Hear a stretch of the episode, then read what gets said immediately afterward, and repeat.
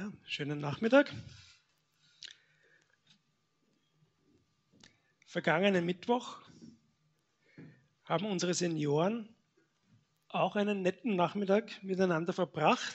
Das Thema unserer Seniorenrunde war Erntedank. Alles Gute kommt von Gott.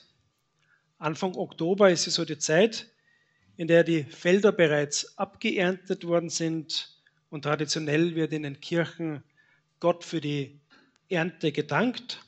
Bei unserem Mittwoch, da stand der Psalm 65 im Vordergrund, konkret der Vers 12, wo es heißt, so hast du das Jahr mit Gütern gekrönt, die Spuren der Erntewagen triefen von Fett. Und statt Fett könnte man wohl auch Öl sagen, denn wahrscheinlich ist die Ernte von Oliven gemeint. Oliven und deren Öl hat ja eine ganz besondere Bedeutung in der mediterranen Welt, auch im antiken Israel, von dem dieser Psalm überliefert ist. Und ein anderer Psalm, der auch gut zur Erntetank passt, ist der Psalm 126, den ich euch jetzt vorlesen möchte. Ein Lied für die Pilgerreise. Wir waren wie in einem Traum, als der Herr das Schicksal Zions zum Guten wendete. Da füllte Lachen unseren Mund und Jubel löste uns die Zunge. Da sagte man unter den Völkern, der Herr hat Großes an ihnen getan. Ja, der Herr hat Großes an uns getan. Wir waren in einem Freudentaumel. Herr, wende unser Schicksal zum Guten, so wie, du, so wie du die Bäche in der Wüste füllst nach langer Trockenzeit. Wer unter Tränen mit der Saat beginnt, wird unter Jubel die Ernte einbringen. Noch geht er, geht weinend aufs Feld, wenn er den Beutel zur Aussaat trägt. Dann kommt er, kommt jubelnd zurück, wenn er seine Gaben nach Hause trägt. In diesem Psalm kommt die Sorge der, der Landwirten zum Ausdruck. Man muss sich das wohl so vorstellen, dass die hier beschriebenen Bauern ihre Saatgut auf sehr, sehr trockenen Boden auswerfen mussten. Der Boden war trocken.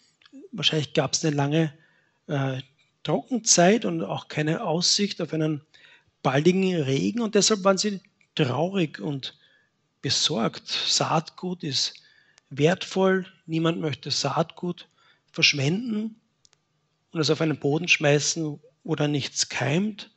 Aber auf der anderen Seite gar nichts auszusehen, ist natürlich auch riskant, weil dann wird es auf gar keinen Fall eine Ernte geben. Und das bedeutet dann letztendlich für die Menschen Hunger, eine Hungersnot.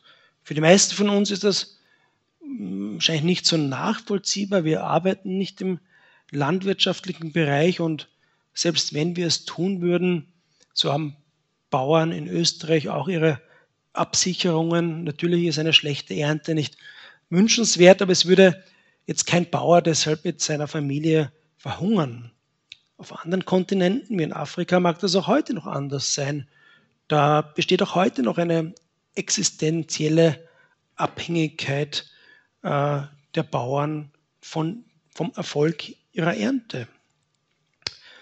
Aber ich denke, auch wenn wir keine Landwirten sind, wir dürfen diese Sorge der Bauern über das trockene Land, wie sie hier in dem Psalm 126 beschrieben ist, auch ein Stück weit sinnbildlich verstehen.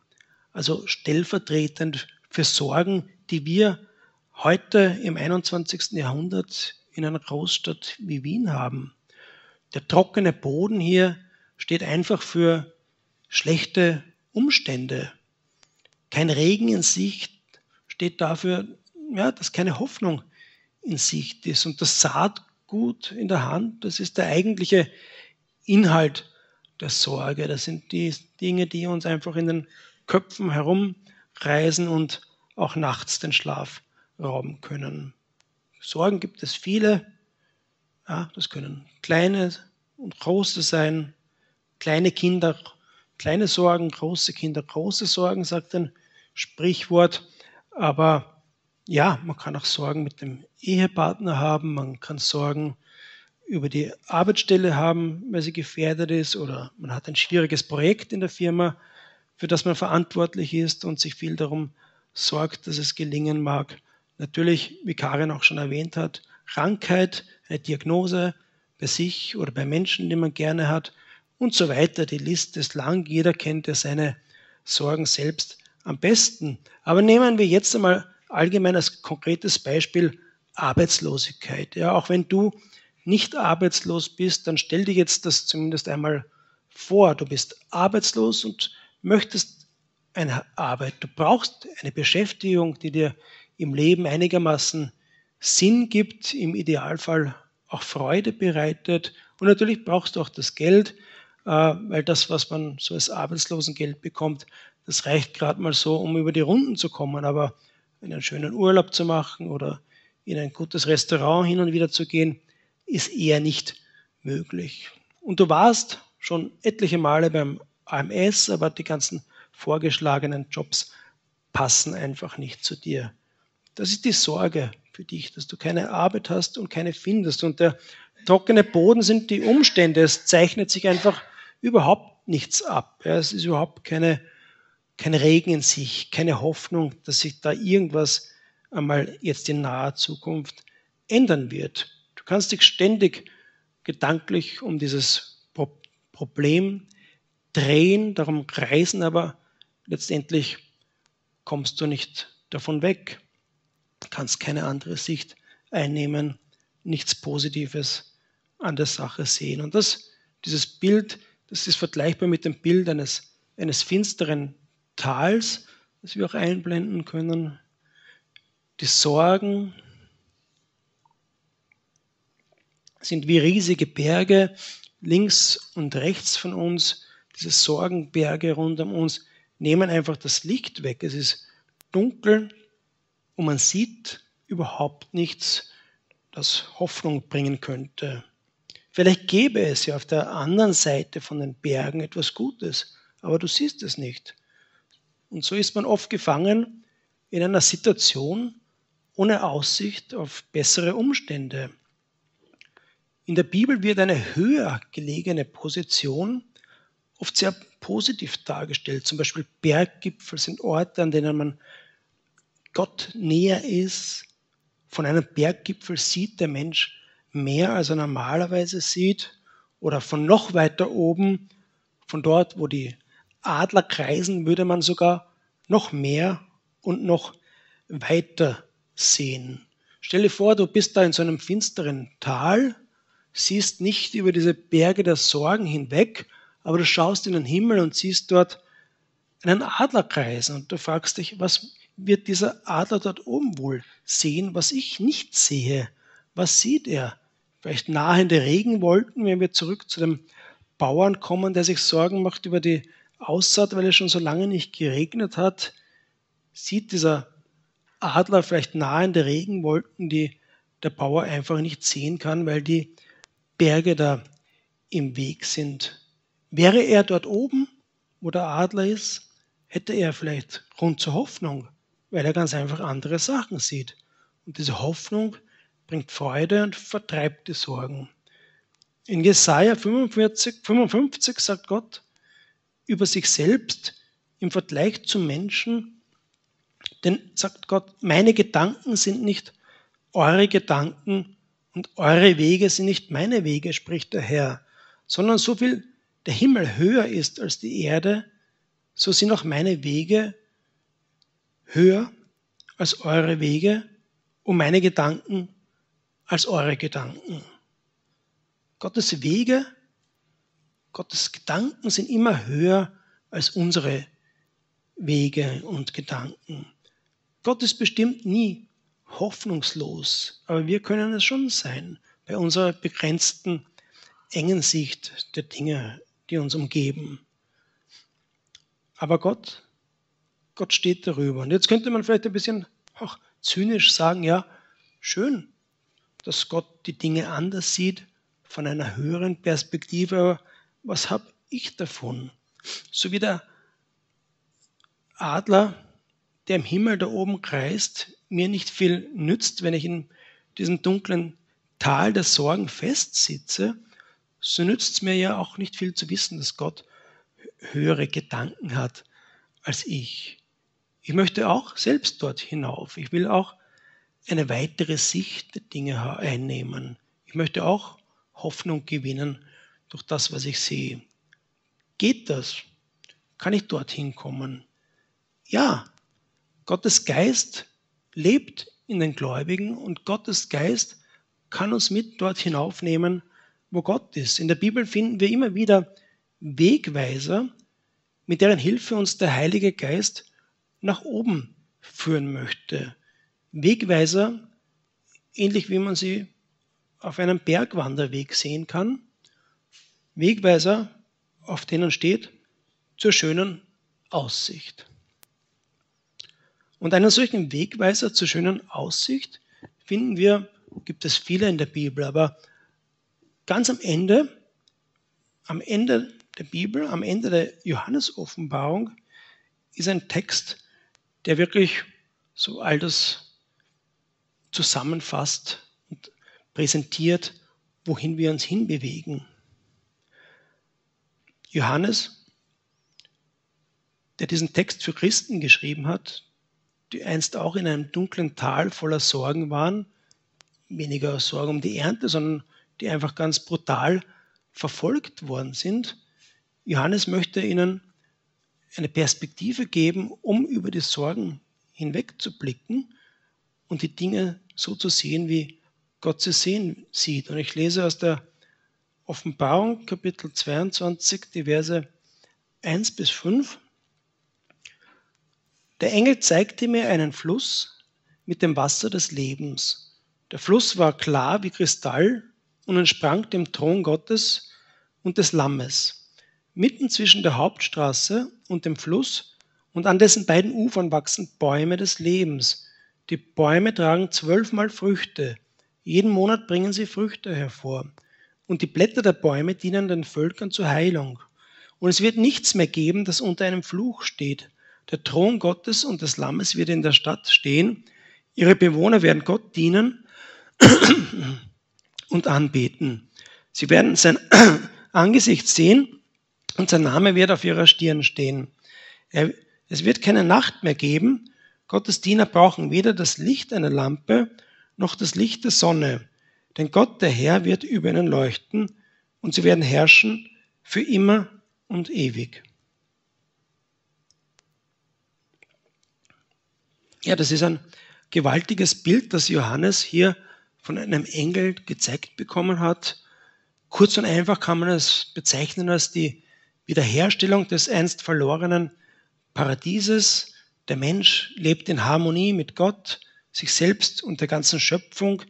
Nichts steht unter dem Fluch, es gibt kein Leiden mehr, keine Sorgen wegen einer schlechten Ernte, es gibt kein vertrocknetes Land, keine Sorgen wegen Arbeitslosigkeit, auch Krankheit gibt es nicht.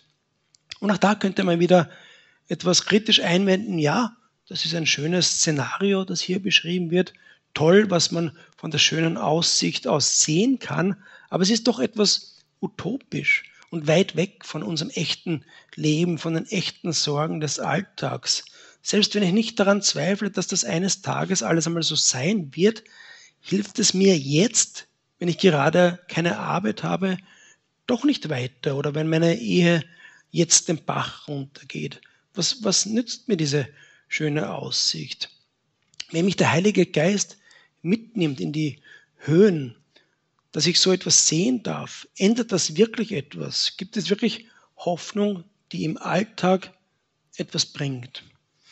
Das sind berechtigte Fragen und hier hilft es wahrscheinlich am allermeisten, wenn wir dieses Ende der Johannes-Offenbarung nicht nur als etwas lesen, das irgendwann einmal sein wird. Denn letztendlich war dieses Buch immer schon ein Trostbuch. Schon vor 2000 Jahren, wie es geschrieben worden ist, war die wichtigste Absicht dieser Offenbarung von Johannes, äh, nicht die Christen zu informieren über Dinge, die in der fernen Zukunft geschehen werden.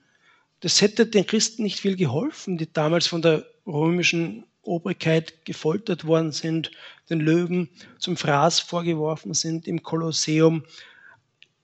Johannes ging es um was anderes. Ja? Er wollte ihnen jetzt schon in der Gegenwart Hoffnung machen. In einem der allerletzten Sätze der Bibel hören wir eine Einladung, des Geistes. Dort heißt es fast am Ende, der Geist und die Braut sagen, komm. Und wer es hört, soll ebenfalls sagen, komm. Wer Durst hat, soll kommen. Wer will, bekommt das Wasser des Lebens geschenkt. Hier haben wir eine Einladung, die schon jetzt gilt. Die gilt heute. Es heißt hier nicht, warte noch, jetzt noch nicht, eines Tages einmal, sondern es heißt, komm, komm jetzt zu diesem Wasser des Lebens. Dieses Wasser des Lebens, von dem vorher in der Vision die Rede war. Der Engel zeigte mir einen Fluss mit dem Wasser des Lebens. Der Fluss war wie ein Kristall und entsprang dem Thron Gottes und des Lammes. Mitten zwischen der Hauptstraße ein Fluss und an dessen beiden Ufern wachsen Bäume des Lebens. Die Bäume tragen zwölfmal Frucht und so weiter. Und genau zu dieser Vision kommt dann diese Einladung. Komm, wer Durst hat, soll kommen.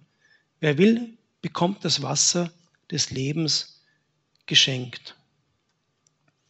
Auch wenn diese schöne Aussicht auf diese erneuerte Erde mit diesen paradiesischen, paradiesischen Zuständen in eine sehr bildreiche Sprache verpackt ist, sehr utopisch klingt, apokalyptisch. Trotzdem dürfen wir die Erfüllung nicht einfach nur in die Zukunft verbannen. Denn wenn wir das tun, dann sind wir ein bisschen so wie, die, wie der Esel, der ständig hinter der Karotte hergeht.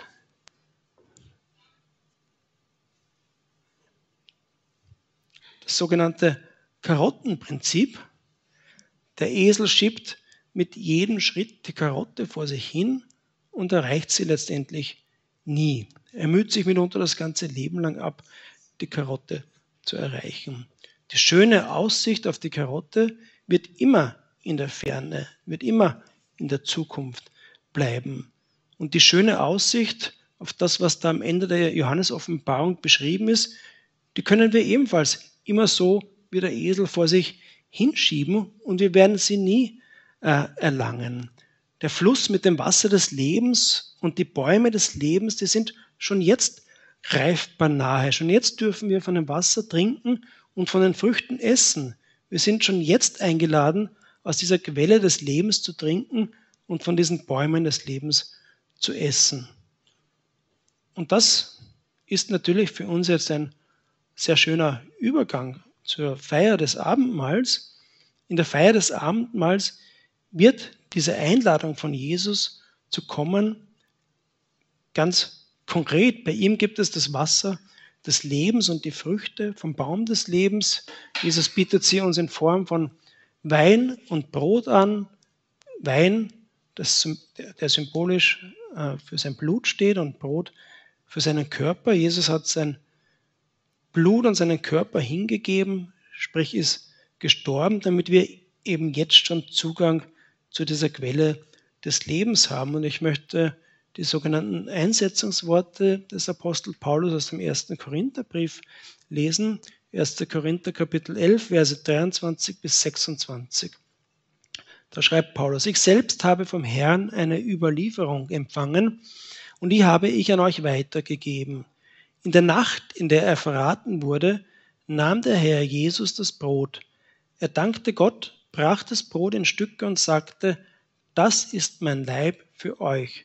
Tut das zur Erinnerung an mich. Ebenso nahm Jesus nach dem Essen den Becher und sagte, dieser Becher steht für den neuen Bund, den Gott durch mein Blut mit den Menschen schließt. Tut das zur Erinnerung an mich, so oft ihr aus diesem Becher trinkt. Denn so oft ihr dieses Brot esst und aus diesem Becher trinkt, verkündet ihr den Tod des Herrn. Dies gilt solange, bis er wiederkommt. So kommt, der Tisch des Herrn ist gedeckt, esst und trinkt.